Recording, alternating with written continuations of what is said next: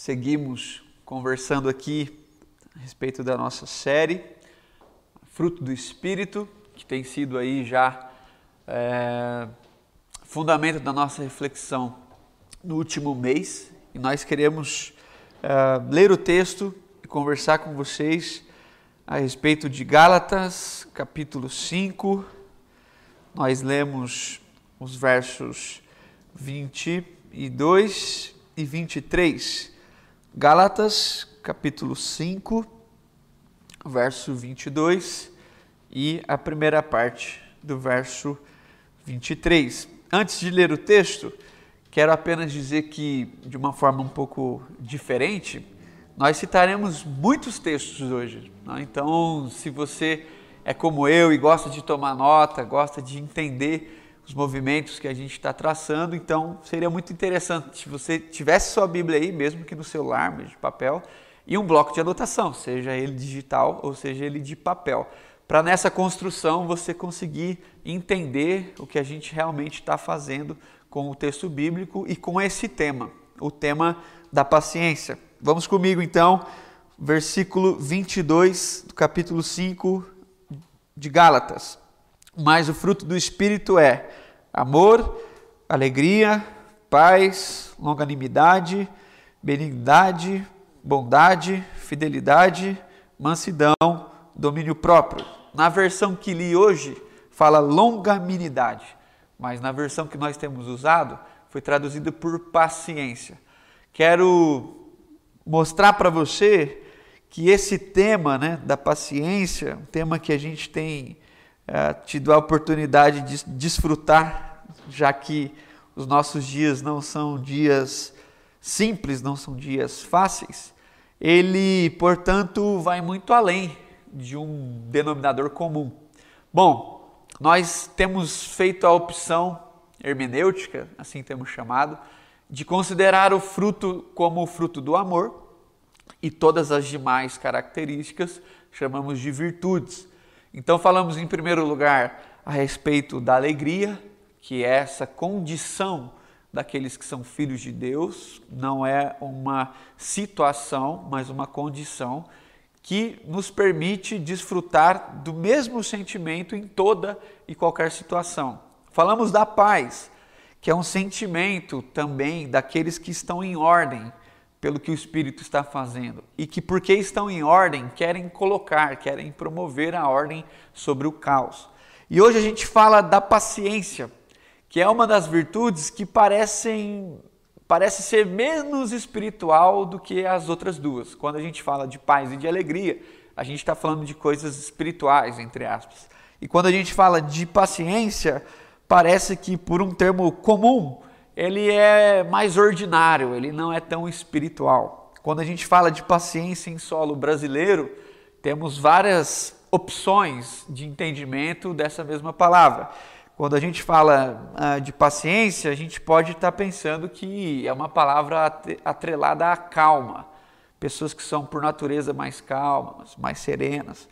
Quando a gente fala de paciência aqui, nós estamos quase sempre pensando numa pessoa pacata, uma pessoa mais parada, uma pessoa mais lenta, aquela pessoa que fala pouco, a pessoa quieta, está sempre ouvindo, falando menos, introvertida. Quando a gente fala de paciência, a gente não lembra da pessoa nervosa, aquela pessoa que sempre está estressada, sempre fala alto, sempre uh, propriamente diz que tem pavio curto, né? E quando a gente fala de paciência no Brasil, não tem como, eu creio eu, né, pelo menos da minha geração para cima, de não lembrar de uma música do Lenine que chama Paciência, né? Não quero ler a música inteira, mas achei necessário ler dois trechos da música, que diz assim: Enquanto todo mundo espera a cura do mal, e a loucura finge que tudo isso é normal, eu finjo ter paciência. O mundo vai girando cada vez mais veloz. A gente espera do mundo e o mundo espera de nós um pouco mais de paciência. Diante do caos apresentado no mundo pela natureza caída e especialmente em dias de pandemia, Essa frase ou esse trecho que eu escolhi da música parece ter muito sentido com aquilo que a gente quer traduzir aqui. Porque quando o poeta percebe o caos administrado, o caos vivenciado, parece que a única opção uh, é fingir ter paciência, não necessariamente ter, mas diante de tudo eu finjo ter paciência. Uh, em tempos mais modernos, eu me lembro daquela expressão que às vezes a gente faz brincando, essencialmente mais as meninas, né, que tem aquela expressão tô plena, né, quando você entra num, num debate, você nunca, nunca mostra que você está nervosa, por mais que você esteja muito brava por fora, você tem que estar tá plena. Então, é essa essência de que não necessariamente eu sou aquilo, mas eu tenho tentado parecer a todos que, que eu sou assim, mas não necessariamente que eu sou. Quando a gente vai para o texto bíblico, a gente vê literalmente o contrário disso. Algo que nem sempre eu pareço ser, mas que por natureza eu já sou. Então não é uma expectativa de que se eu traçar os melhores passos e os objetivos certos e concretos, eu no fim me torno alguém paciente. Não. Pela ação do Espírito, eu já sou paciente, e no decorrer da minha vida, esse aspecto, essa virtude do fruto, ela vai sendo amadurecida e vai sendo vista em todos os aspectos da minha vida, em todas as situações. Então, para construir essa lógica da paciência, eu quero fazer algumas afirmações aqui. Em primeiro lugar, a paciência é uma virtude do espírito. Então, por mais que Popularmente, eu penso que alguns são mais pacientes e outros são menos pacientes, pela característica e pelo perfil de cada um. Quando nós estamos falando da paciência bíblica, nós não estamos falando de que um por natureza é mais e o outro por natureza é menos, uma vez que essa é uma virtude do espírito. Então ela se difere dessa paciência popular, desse jeito não nervoso de ser, desse jeito pacato de ser. Há pessoas na Bíblia que são extremamente nervosas, ah, entre aspas, né? estão sempre com pautas muito urgentes e muito desafiadoras, mas são pessoas extremamente pacientes. A Bíblia nos mostra que o seu espírito é um espírito de paciência. Então, quando eu aprendo isso, mesmo que por natureza eu não seja introvertido, eu não seja calmo, pelo Espírito que habita em mim, isso vai acontecendo ao longo da caminhada. A paciência não é algo que se perde, como quase sempre a gente ouve ou fala. Ah, não, diante disso não deu, né? Eu, eu perdi a paciência. Eu perdi a paciência com minha esposa, eu perdi a paciência com os meus filhos, eu perdi a paciência com os meus amigos, com o pessoal da igreja. Não. A, a, a paciência, como um fruto do Espírito, como uma virtude, essencialmente como uma virtude do Espírito, não é algo que se perde. Nós não podemos perder. Isso é, é razoavelmente bom, porque apesar das minhas características pessoais, eu posso sim desfrutar de um profundo amadurecimento nessa área e em pouco ou muito tempo, ou em pequena ou grande escala, poder vivenciar tudo isso. Eu devo e posso prosseguir. Em segundo lugar, a paciência é uma virtude do Deus Javé, do Deus traduzido no Antigo Testamento. Já falei para alguns, mas eu estou meditando durante a semana no texto de Êxodo. E já faz algum tempo que todas as manhãs eu me debruço sobre esse texto. E no capítulo 34, versículo 6, nós encontramos uma expressão que se repete várias vezes depois na Bíblia, que diz assim: E passando o Senhor por diante dele, clamou: Senhor, Senhor, Deus compassivo, clemente e longânimo e grande em misericórdia e fidelidade. Moisés, diante daquele caos que os irmãos ali do povo de Israel tinham feito aquele bezerro de ouro, na presença de Arão, inclusive, Moisés, ele vai conversar com Deus e essa expressão de Moisés vira um fundamento da fé judaica.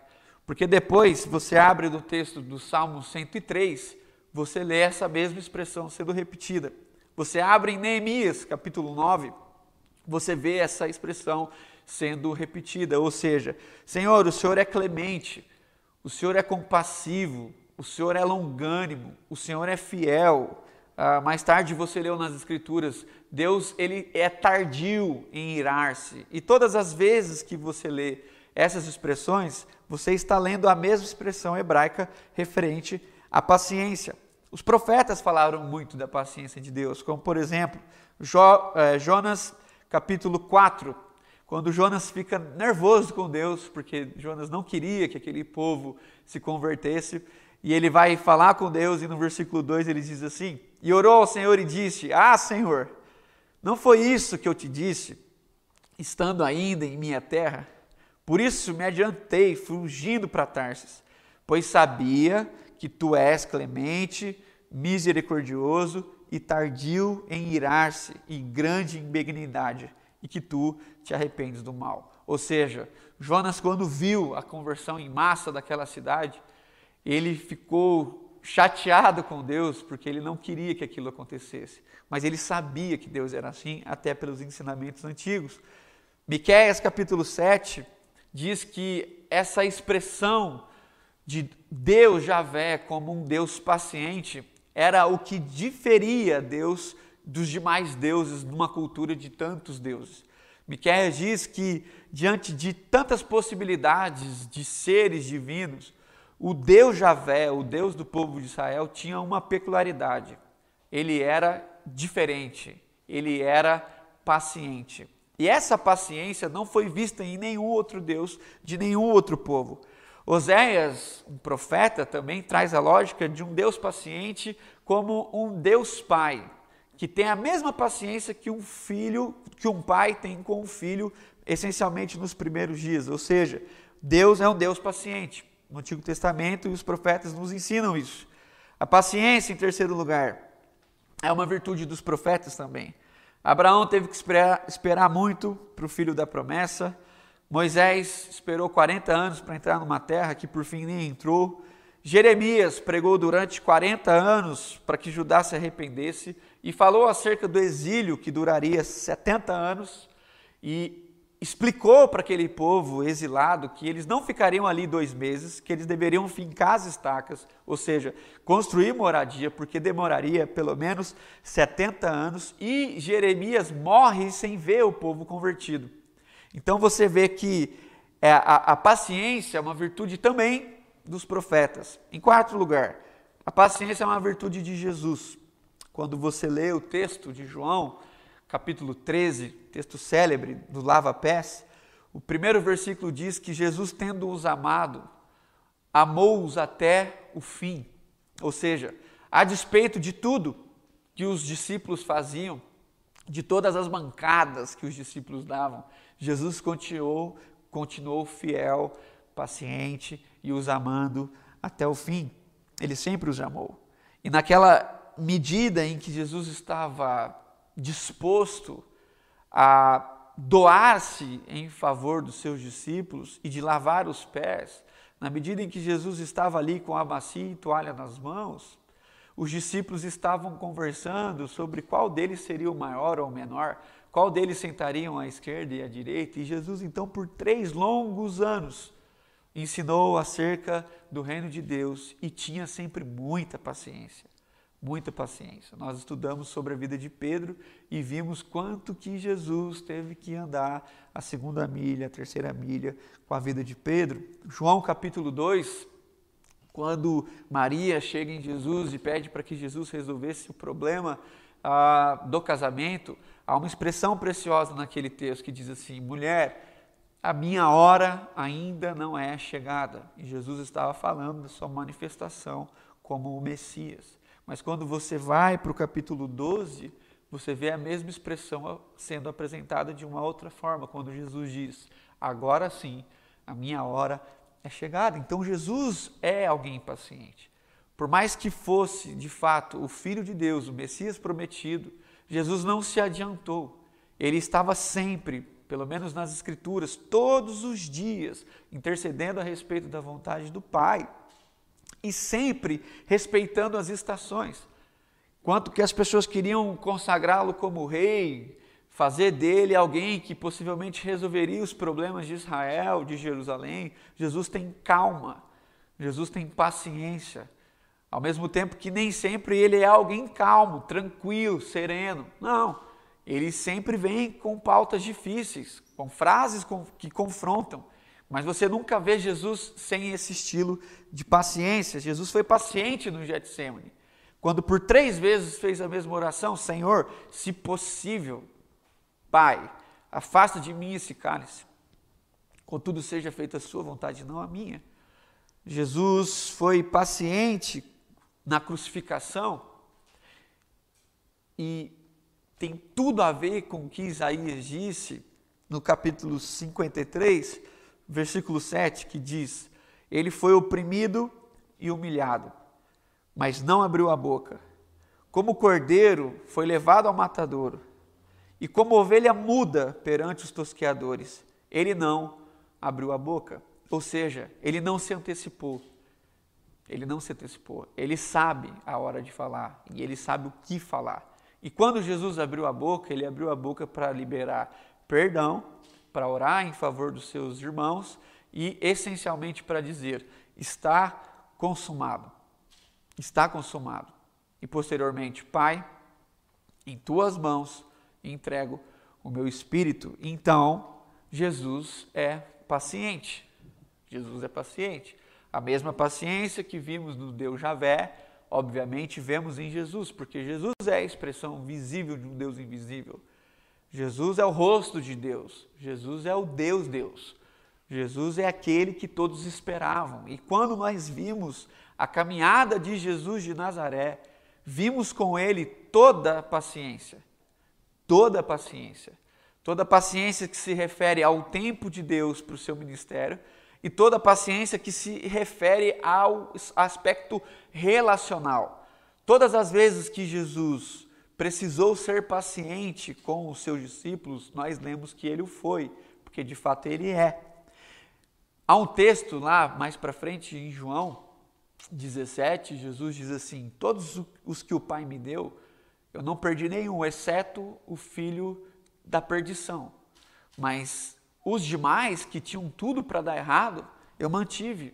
E eu mantive até o fim. Ou seja, ele é de fato alguém paciente. Então, transicionando para uma reflexão que tem mais a ver com a nossa vida, se o Deus das Escrituras, do Velho e do Novo Testamento, tem como sua estrutura tem como a sua essência a paciência, é claro que agora o seu espírito em nós deve fazer de nós pessoas pacientes. Pessoas pacientes.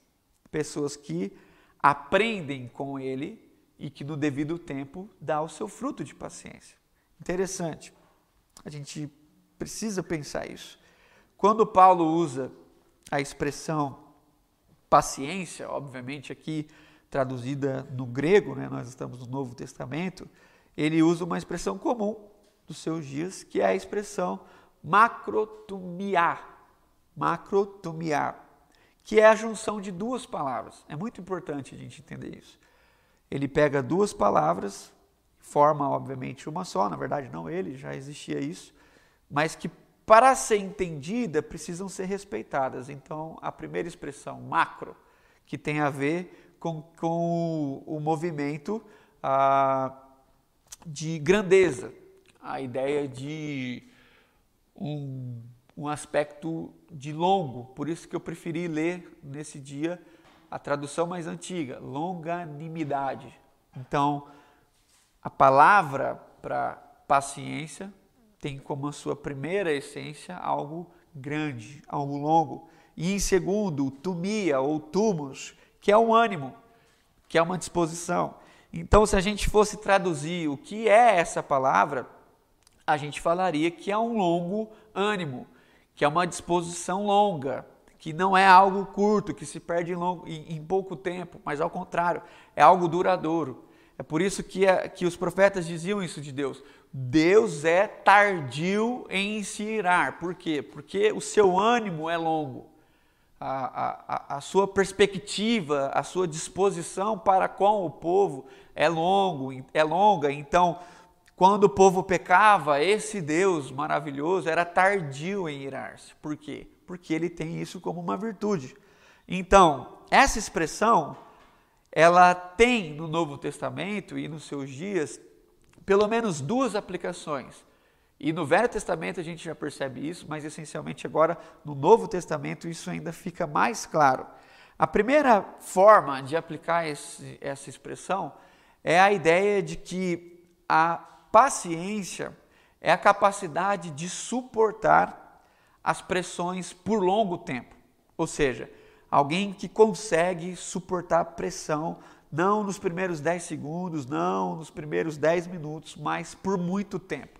E num segundo aspecto de aplicação, não é só a capacidade de suportar as situações adversas, mas também a capacidade de tolerar o outro, a capacidade de respeitar a fraqueza do outro, a capacidade de tolerar o pecado do outro, a capacidade de entender o defeito do outro. E quando isso acontece, eu aprendo a lidar com ele, então, tenta entender, em primeiro lugar, pensando nesse primeiro aspecto uh, dessa palavra, sobre respeitar e sobre aprender a suportar pressões por longo tempo.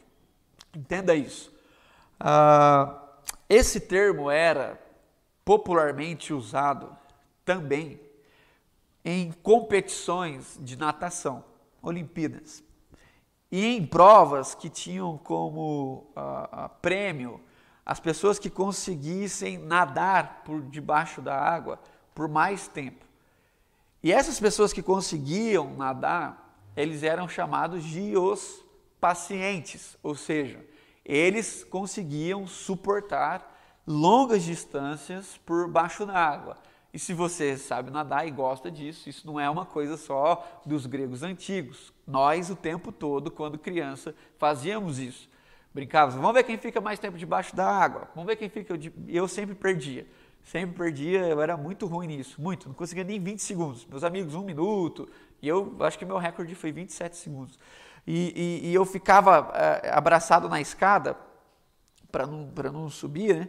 E ficava ali tentando, mas chegava uma hora que me, me dava uma agonia. Eu falava, não consigo mais. Eu subia assim, né? Estava ali baixinho, mas subia e respirava. Mas eu fui percebendo que a diferença não era o tamanho, né? Obviamente, no meu pulmão, mas a capacidade de aprender a lidar com aquilo, com, aquele, com aquela sensação de agonia. Parece que não dá mais, mas você repara que dá sim. E todas as vezes que você pensava, agora eu vou morrer, você se aprendesse a lidar com aquilo, facilmente ficaria ali mais 30 segundos, mais um minuto. E essa é a, a ciência desse movimento. Aprender a lidar com esse tipo de pressão, com essa sensação, que não tem a ver com o meu pulmão, mas tem a ver com a minha mente. O que eu penso sobre aquilo, como eu reajo sobre aquilo. Então, quando Paulo usa essa expressão, ele está também trazendo à memória dos seus leitores algo que lhes era comum a ideia de suportar longas distâncias. Suportar longas distâncias. Um homem que viveu 300 anos antes de Jesus, chamado Menantro, ele disse algo que faz muito sentido para nós, embora não, não para nossa fé apenas. Ele diz assim: Uma vez que você é um mero homem, nunca peça aos deuses uma vida sem problemas, mas peça a macrotomia, ou seja, uma vez que você é simples, um humano normal, não espere receber dos seus deuses, aqui ele coloca assim, e eu li o que ele realmente escreveu, mas quando for orar aos seus deuses, peça só uma coisa: peça pela macrotomia, ou seja, peça para que os seus deuses depositem em vocês um espírito, uma condição de suportar problemas. Não peça para que vocês não vivam problemas, mas peça para que vocês saibam suportar todos os problemas. Então não há vida sem problemas. Não há, não há, nós nunca falamos isso, espero nunca dizer. Não há como viver num mundo caído sem problemas, mas essencialmente há como aprender a viver e a suportar todos os problemas. 2 Timóteo, capítulo 3, versículo 10 e 11, diz uma coisa que eu quero ler com você. Paulo, aconselhando o seu discípulo, diz assim: Tu, porém, tens seguido de perto o meu ensino, procedimento, propósito, fé, longanimidade, amor, perseverança, as minhas perseguições, os meus sofrimentos, quais me aconteceram na Antioquia, em Icônio e Listra. Que variadas perseguições tenho suportado. De todas, entretanto, me livrou o Senhor. Essa consciência de que, ao longo dos anos, diante de tantas perseguições, a longanimidade presente fez com que Paulo avançasse mesmo debaixo d'água. Pouco mais para frente do texto que lemos, Gálatas 6, versículo 17, Paulo diz: Eu trago em mim as marcas de Cristo, ou seja, não foi fácil chegar até aqui, no entanto eu cheguei. E eu só cheguei porque o Espírito de Deus me deu condições de chegar aqui. Porque por muitas vezes eu fiquei agoniado, eu achei que eu morreria afogado, mas eu não morri. Eu estou aqui, mas eu não consigo estar aqui sem trazer comigo as cicatrizes, sem trazer comigo as lembranças de um tempo difícil, sem trazer comigo as perseguições, mas eu sei que em todas elas, Deus, que é longânimo, me livrou. Um conselho que Tiago registra no capítulo 5, versículos 7 a 11, que nós precisamos ler também. Tiago diz: Sede, pois, irmãos, pacientes até a vinda do Senhor. Eis que o lavrador aguarda com paciência o precioso fruto da terra, até perceber as primeiras e últimas chuvas. Sede vós também pacientes e fortalecei o vosso coração, pois a vinda do Senhor está próxima. Olha o que ele diz: Irmãos, não vos queixeis uns dos outros, para não serem julgados. Eis que o juiz está às portas. Irmãos, tomai, tomai por modelo o sofrimento e a paciência dos profetas os quais falaram em nome do Senhor. Eis que temos por felizes os que perseveram firmes. Tendes ouvido da paciência de Jó e vistes que no fim o Senhor lhe deu, porque o Senhor é cheio de misericórdia e compassivo. Então entenda o que Tiago está fazendo. Ele está trazendo os profetas na memória, ele está citando Jó e ele está citando o Êxodo 34, textos que nós já lemos para dizer a uma igreja que passava por profundas tribulações, irmãos, sede pacientes, ou seja, suportem isso. Não vai acabar aí. Não é o fim. Mas suportem tudo isso e não deixem com que ninguém se perca. Não faça com que essas provações que têm por, por, por objetivo a, amadurecer vocês até o dia de Cristo, não faça com que isso tire vocês do projeto e coloque vocês numa cadeia de desânimo, numa cadeia de tristeza. Então, numa primeira esfera, eu queria entender isso com você, que a paciência é essa arte de suportar as pressões de longo prazo. E em segundo lugar, a paciência ela é também a arte de tolerar os irmãos, como eu anunciei. 1 Coríntios capítulo 13, versículo 4. A primeira coisa que Paulo diz que o amor é, ele diz, o amor é paciente. Trocando na lógica de Gálatas, aqui a igreja de Corinto, que vivia profundos desgastes relacionais e procuravam dons que eram dons de aparência, essencialmente o, o, uma igreja que foi é, muito abençoada pela questão dos dons de línguas e que por isso todos procuravam aquele mesmo dom. Paulo fala assim: não, gente, esse dom é muito bom, mas ah, busquem também outros dons. E Paulo começa a falar sobre o amor, sobre o fruto do Espírito, o amor. E quando ele vai traduzir esse amor, em primeiro lugar ele diz que o amor é paciente, ou seja, aqueles irmãos não tinham mais paciência com os outros. E Paulo vai dizer assim: se vocês amam, vocês têm que esperar o outro, vocês têm que respeitar o outro, vocês têm que perdoar o outro.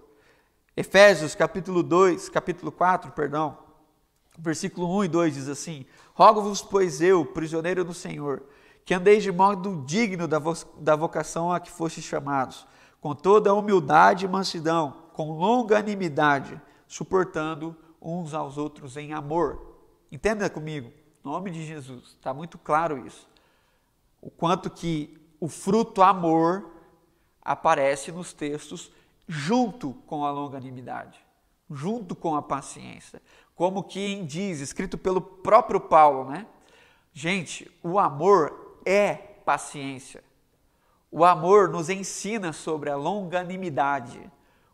O amor nos ensina a olhar para o irmão que não está, entre aspas, no mesmo momento em que eu estou e que precisa de mim para que ele avance, mas quando ele faz alguma coisa que não me agrada, eu rompo com ele, eu não o suporto. Paulo está dizendo assim: não, você que já avançou mais, você é fundamento. Você não suporta porque você, ah, não suporta mais essa pessoa. Não, não é isso que Paulo está dizendo. Paulo está dizendo assim: você que já avançou, você que já amadureceu, agora você é suporte, as pessoas têm que subir em você. Você tem que aguentar a pressão. Você tem que aguentar pessoas que caminharam menos que você e ensiná-las. Colossenses capítulo 3, mesmo Paulo, versículo 12 e 13 diz assim: Revesti-vos, pois, como eleitos de Deus, santos e amados, de ternos afetos e misericórdia, de bondade, de humildade, de mansidão, de longanimidade, suportando uns aos outros. Perdoai-vos mutualmente, caso alguém tenha motivo de queixa contra o outro. Assim, como o Senhor vos perdoou, assim também vós perdoai-vos. Então entenda, a longanimidade tem esse aspecto de ser traduzida nas relações como a capacidade de suporte que agora eu sou para outro irmão. Então, fora da longanimidade, as relações são desajustadas. Fora da longanimidade, as relações são sempre de muito atrito. Mas dentro desse movimento, as relações se tornam mais leves, porque quando o outro faz algo que eu não espero dele, por ter avançado na maturidade do espírito, ao invés de romper com esse irmão, eu espero ele.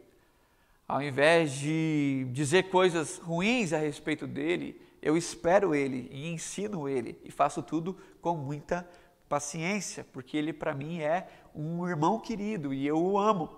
Então, meus irmãos, caminhando para o fim e tentando trazer algumas aplicações mais práticas para esse texto. Quando eu li esse texto essa semana e fiquei preparando o que a gente passaria para vocês aqui, eu me lembrei de uma figura e eu acho que ela se aplica, obviamente, de forma muito visual e muito pedagógica, que é a figura do bambu. Uma planta não muito ah, ah, cheia de glórias, né? mas que pode nos ensinar algumas coisas muito sérias. Eu me lembrei que o bambu ele é uma planta que tem raízes muito fortes quando você as vê elas crescem muito, dizem que a partir do terceiro ano elas já crescem assustadoramente, mas que durante os seus primeiros dias, vamos dizer assim, anos, ela é uma planta que essencialmente cresce para baixo ela tem raízes profundas. Você vai perceber, principalmente eu que gosto é, de pescar, que aquela famosa e velha pescaria com a vara de bambu é a mais legal, é a mais divertida. Por quê? Porque quando você usa essa vara de bambu, você tem a impressão de que aquilo ali não vai dar conta que ela vai quebrar e ela enverga, e quanto mais envergada ela fica, mais emoção ela traz ao pescador. Então, quando você pensa no bambu, não só na pesca, mas na planta, e vê que ela é, tem a capacidade de suportar fortes ventos, você fica assim impressionado: como é que ela enverga, mas não quebra? Mas o bambu às vezes quebra. E quando é que ele quebra? Na maioria das vezes, quando ele ah, está desnutrido, quando ele está fraco. Outra coisa essencial que eu quero aplicar para nós aqui é que o bambu nunca é plantado sozinho. Então, nessa esfera da importância da paciência com o outro e de ser suporte com o outro, um dos motivos do bambu não quebrar é porque ele não está sozinho. Ou seja, além da capacidade de envergadura, ele tem sempre um apoio, ele nunca está isolado. E por fim, você percebe que o bambu cresce. e que às vezes você olha e fala assim: ah, mas ele não dá fruto. Ele não dá fruto, mas possibilita muitas coisas. E então, meus irmãos, no nome de Jesus, nesse tempo que nós temos vivido, nesses dias de ah, tanta confusão, tanta comoção, tanta tristeza, que todas as semanas a gente ouve de alguém muito próximo que perdeu um querido e recorrente, essa, esse é um assunto recorrente diante desse movimento de tristeza, vamos dizer assim, é que essa virtude do Espírito deve ser aflorada em nós. É justamente nos momentos de maior crise que a paciência, nesse aspecto espiritual, deve ser aflorada em nós. Porque todas as vezes que esse termo aparece, ele não aparece em dias de aniversário, de festa, em dias de nascimento. A maioria das vezes que esse texto, que esse termo, perdão, aparece, desde lá do Êxodo que eu li, se referia a problemas grandes, a movimentos drásticos, a questões sensíveis, difíceis de ser vividas. Então, nós devemos aproveitar esse tempo para que essa virtude de Deus seja amadurecida. Que nos dias de luto que nós vivemos, nos, dia de, nos dias de tantas lágrimas, a gente possa orar a Deus e dizê-lo assim: Senhor, que, que esse gomo, né, como alguns dizem, ou que essa virtude seja aprimorada em mim, que eu aproveite esse tempo, em nome de Jesus, entenda isso, que eu aproveite esse tempo debaixo d'água para aprender a viver essa agonia. Para que quando esse tempo passar e todos estejamos juntos no movimento mais tranquilo, eu tenha aprendido coisas profundas que me colocam nesse movimento de agora, tendo aprendido, poder suportar os outros. Então, no nome de Jesus, que, que você e eu sejamos cada vez mais preparados no Espírito e que essa virtude de Deus seja cada vez mais vista em nós. Através da forma como nós lidamos com os dilemas, com as notícias, da forma esperançosa que nós temos de ler a vida, da forma graciosa de ler a vida. Fruto, né, que essa virtude de Deus seja vista em todos os momentos na nossa vida e essencialmente nas nossas relações que eu e você em casa, dentro de todos os desafios que nós vivemos, dentro da doença, dentro da falta de alguém, dentro das dificuldades financeiras, da área da saúde, que isso tudo não nos desloque ao ponto de não termos paciência com os nossos, ao ponto de não suportá-los. Então, que isso seja aplicado ao meu e ao seu coração. Termino com a frase dita por um dos homens que mais sofreu na Bíblia, Jó. Jó, que depois de ter perdido tudo, no capítulo 19, ele traz uma expressão que nos sara, ele diz assim: Eu sei que o meu redentor vive. Então, como é que nós podemos suportar esses dias difíceis? Porque nós sabemos que, embora estejamos debaixo da água, nós sabemos onde está a margem. E nós chegaremos lá, porque o nosso Redentor vive e com ele vivemos todos nós, os que fomos encontrados. Que Deus possa te abençoar muito, que nessa semana você e eu tenhamos condições de expressar o quanto isso faz diferença na nossa vida, em nome de Jesus. Eu queria orar com você.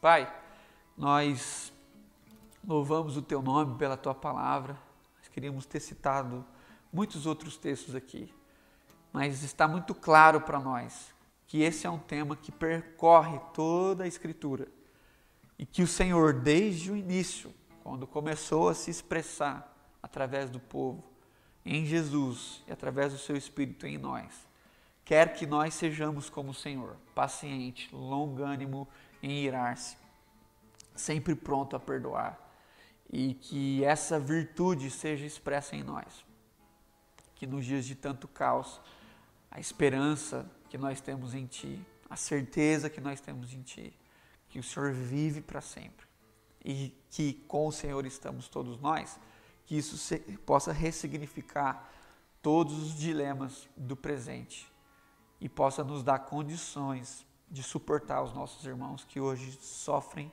e que hoje estão menos maduros do que a gente. No nome de Jesus. Faz com que isso brote no nosso coração, para que o Espírito do Senhor seja visto e ouvido através de nós, por Cristo Jesus. Amém.